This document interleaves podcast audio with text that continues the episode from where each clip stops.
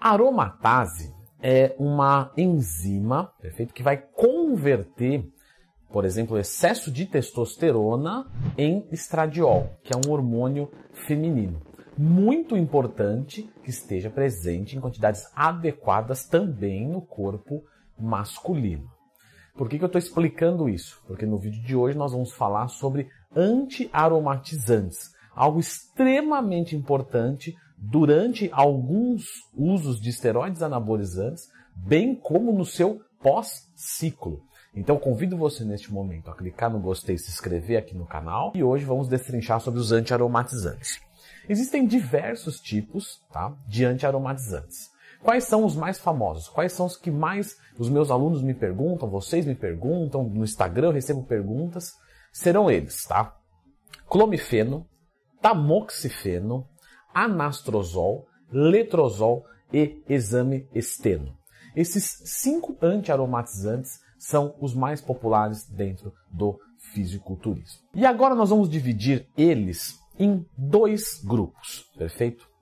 Um grupo é um CERNES. O que é um CERNES? É um modulador específico de um receptor de estrogênio, diferente de um SARMES, que é do androgênico. Leandro Twin já falou sobre SARMES?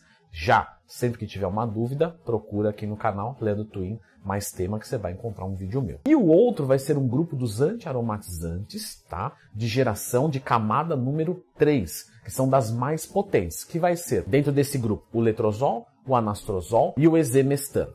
Neste primeiro grupo, dos CERMES, vão entrar o clomifeno e o tamoxifeno. Primeiro de tudo, qual é a diferença desses dois grupos de antiaromatizantes? Este grupo de antiaromatizantes dos CERMES, eles têm é, uma eficiência em alguns receptores específicos. Então, por exemplo, no receptor do hipotálamo, da hipófise, ele vai atuar tá, como um inibidor de estrogênio. Muito bem. Esse segundo grupo dos antiaromatizantes de grau 3, eles também vão fazer isso? Também vão fazer isso. Qual que é uma diferença? Uma diferença é que os CERMES, o clomifeno e o tamoxifeno, eles em alguns receptores podem não só não inibir a ação do estrogênio, tá? como atuar como estrogênio. É mesmo, Antônio? Para que eu vou querer isso? Veja só, eu não falei que o estrogênio é importante no nosso organismo? Sim, você disse. Por exemplo, então se eu tenho uma atuação do estrogênio no meu fígado, eu consigo manter níveis plasmáticos de colesterol mais eficientes. Então quer dizer que esse daqui eu não vou ter tanto problema com colesterol quanto o, meu segundo grupo, com anastrozol, o exemestan e o letrozol, perfeitamente. E Leandro, por que, que eu quero inibir, por exemplo, a ação do estrogênio, né, com esse primeiro grupo dos CERNES lá na hipófise? Porque aí você pode anular uma retroalimentação negativa. Vamos explicar um pouquinho mais, que é um pouquinho denso, mas vem comigo que é importante você saber disso. Quando você pega esse primeiro grupo dos CERNs e eles atuam lá na hipófise, eles inibem né, a retroalimentação negativa dos hormônios sexuais. Então, o que, que isso quer dizer, afinal de contas? Quer dizer que existe uma retroalimentação, ou seja, uma alimentação que quando você tem um hormônio é, sexual em alta, o corpo não vê motivos para se fabricar esse hormônio sexual. Muito bem, porque já tem ele na corrente sanguínea. Se eu inibo esse mecanismo, mesmo existindo é, um hormônio sexual, o corpo não consegue fazer a leitura deste hormônio sexual e começa a aumentar a produção dele. Você dizer, tá, Leandro Twin, mas para qual motivo, por que eu colocaria um inibidor de estradiol e, ao mesmo tempo, ele fabricaria o estradiol se ele continua sendo inibido? Ou seja, no final das contas, daria no mesmo? Então, daria no mesmo fazendo essa análise apenas no estradiol. Agora, quando a gente envolve hormônios sexuais, tem a testosterona. E é isso que se trata os CERNs. Eles vão inibir a ação do hormônio feminino, estradiol, e forçar o organismo a produzir mais hormônios sexuais. O hormônio feminino você não precisa se preocupar, porque ele já está inibido. Tá? Agora, neste caso, você vai ter uma liberação de quê? De testosterona. Então, liberando testosterona, você aumenta a sua testo livre, a sua testo total. Leandro, e, e, e para que serve isso? Numa TPC, onde eu tenho uma testosterona baixa e talvez um estradiol alto, pode ser muito bem-vindo para ajudar a recuperar o eixo. Então, normalmente o tamoxifeno e o clomifeno, como eles têm um efeito de inibição é, é, do estradiol mais baixo do que esse segundo grupo, que é muito mais potente, você usa ele normalmente tá, em TPC. Durante o ciclo, ele também tem o poder de inibir o estrógeno e, por exemplo, diminuir retenção de líquido, acne. Também tem essa capacidade. Eu não sei, mas por que não é tão usado assim? Porque eles têm algumas características aversivas a quem busca os efeitos é, de ganho de massa muscular e perda de gordura corporal, como, por exemplo, diminuição do IGF-1. Tá? E aí você diminuindo o IGF-1, você tira a potência do seu ciclo. Ele também aumenta o SHBG, que é uma molécula que se liga na testosterona total e não permite que ela fique livre. E não permitindo ficar livre, você não tem eficiência deste grãozinho de testosterona. Então, ainda que seja numa incidência baixa, são é, antiaromatizantes que a gente não costuma utilizar em protocolos de esteroides anabolizantes que irão aromatizar. A gente já vai falar sobre isso. Então, normalmente eles são usados em TPC. Para o nosso segundo grupo, esse segundo grupo também faz isso, de reduzir o estradiol e forçar o organismo a produzir um pouco de testosterona. Mas aqui, como há uma agressão muito grande do estradiol, precisa de um cuidado muito maior com a utilização desses três, a saber, anastrozol, exemestano e o letrozol. Eu posso utilizar eles na TPC para esse mesmo princípio? Pode, mas quando que eles são utilizados na TPC no lugar ou até em associação com extrema cautela com os CERNs? Normalmente, quando o estradiol está muito alto. Então eu entrei em TPC com a texto muito baixa e com o estradiol muito alto. Uma coisa que não vai acontecer, por exemplo, num ciclo de oxandrolona, de estanazolol, de masteron, de primobolan, porque nenhum deles tem um processo de aromatização no seu organismo. Então você não vai entrar em TPC com estradiol alto com um protocolo desse. Quando que eu posso entrar na TPC com estradiol muito alto? Quando eu fiz um ciclo de testosterona uma quantidade muito alta, porque o excesso se converte, não toda a testosterona. Então, quando você usa uma droga que aromatiza muito, você pode entrar na TPC muito carregado de estradiol a ponto do tamoxifeno e o clomifeno não darem conta de controlar essa situação. Mas normalmente, tá? Normalmente em ciclos mais modestos, o que a gente observa é que não é legal fazer a utilização, não tem necessidade de anastrozol, exemestano e letrozol. E eles são utilizados então quando durante um protocolo de esteroides anabolizantes. Justamente quando esse protocolo de esteroides anabolizantes envolvem drogas que aumentam o processo de aromatização, a conversão da testosterona em estradiol. Então, quando você pega um ciclo que o estradiol está alto, você usa eles para proteger. Uma coisa que a gente não pode deixar passar batido. Isso é extremamente importante. O estradiol muito baixo causa malefícios para o nosso organismo. Por exemplo, dislipidemia, então você vai ter o colesterol alterado. Você vai ter mais sucessão a lesões articulares, porque o estradiol é um hormônio que lubrifica.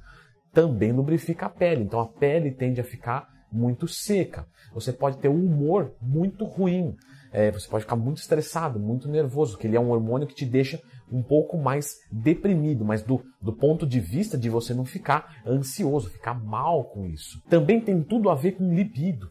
Então, algumas pessoas estão usando muita testosterona e muito antiaromatizante e falam: Nossa, minha libido caiu, essa testosterona será que é falsa?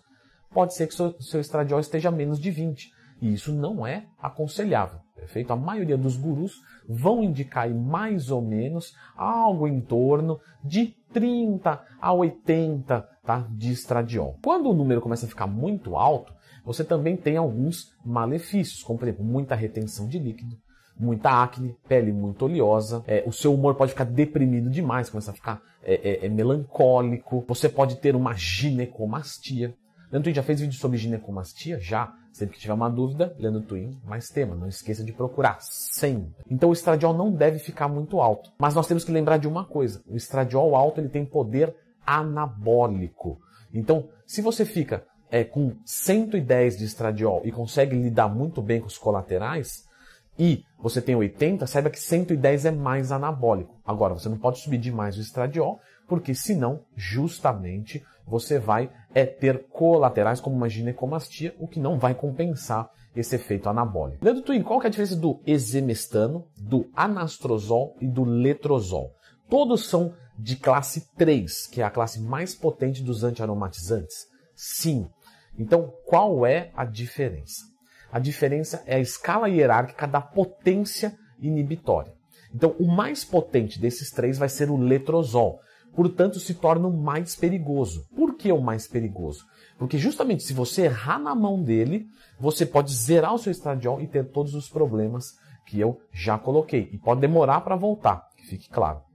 Então, o letrozol normalmente ele é utilizado num ciclo muito potente do ponto de vista de subir o estradiol e sempre com extrema cautela, exames clínicos. Ainda que tudo seja mais adequado fazer exames clínicos, principalmente se você não tem conhecimento, é, o letrozol ele é muito delicado. Então a gente tem que tomar cuidado com ele, que ele é manhoso. É, ele pode realmente ferrar com a sua vida. Depois do letrozol, nós vamos ter o exemestano. Tá?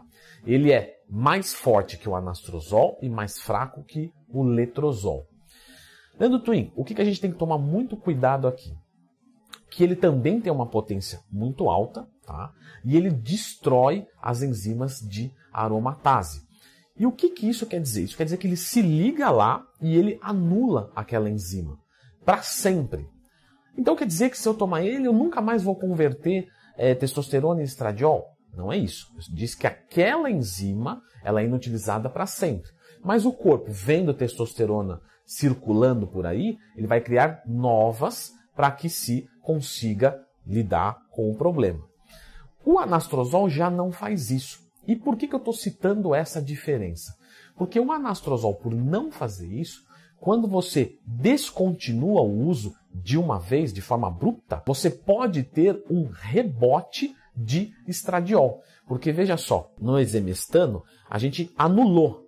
Então, vai ficar ali extra circulante, o corpo vem voltando a construir e aí vem voltando tudo à sua normalidade. No anastrozol, não. A, a enzima continua ali funcionando. E aí o que acontece? Você vai tirar isso e você vai ter muitos receptores, porque eles não foram anulados, e aí você tem uma superconversão em estradiol. E isso gera um rebote muito desagradável. Então o anastrozol normalmente ele é mais indicado que você faça um desmame, mas não necessariamente, tá? Não são todos os casos de que o anastrozol precisa de desmame. Às vezes pode acontecer. Olha só, vamos assumir que você vai terminar o, o seu ciclo de esteroides anabolizantes e vai terminar o anastrozol junto. Na sequência, você vai entrar numa TPC. E nessa TPC, você já vai colocar, por exemplo, o tamoxifeno, perfeito? Então, nesse caso, você não vai sofrer um rebote de estradiol, porque você está entrando com uma segunda droga para controlar, que vai fazer o papel na TPC e vai fazer o papel justamente do controle do rebote do anastrozol. E aí, se você vem descontinuando aos poucos e coloca o tamoxifeno junto, você pode ter uma, um problema ainda maior, que é zerar o estradiol novamente, porque você vem o estradiol bem baixinho, coloca mais uma coisa para anular o efeito dele. Então você começa a perceber que os antiaromatizantes eles são muito é, é, cuidadosos na hora de utilizar, porque pode sair muito caro. E os exames clínicos são a, a maneira mais eficiente para quem não tem conhecimento de ir colocando uma dose, deixar uma, duas semanas, tira um exame, ver como é que está indo e assim você não tende a errar. Só a título de curiosidade, tá? Os CERMES, clomifeno e tamoxifeno são mais antigos, tá? Foram criados lá na década de 60, pensando em câncer de mama e sistema de reprodução feminino. E masculino também o clomifeno, que tem, inclusive são os que têm mais estudos até hoje. É, eles foram introduzidos no fisiculturismo mais ou menos na década de 70 a 80, e aí as pessoas conseguiram colocar mais mão na testosterona. Então tinha esse medo de colocar muita testosterona, e com razão, porque tinha um processo de aromatização muito fortes.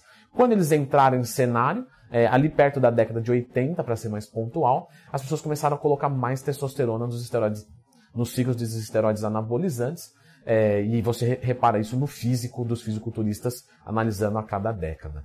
Já na década de 80, começo de 90, veio-se os outros antiaromatizantes, letrozol, anastrozol e o exemestano. E por que que vieram é, é depois?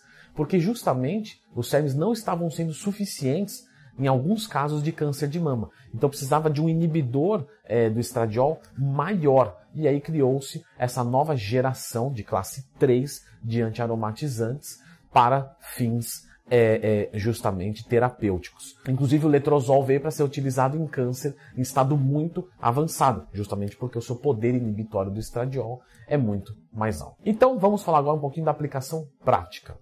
Quando você faz um ciclo de esteroides anabolizantes, você tem que medir o quanto ele pode aumentar a sua aromatização, o seu estradiol.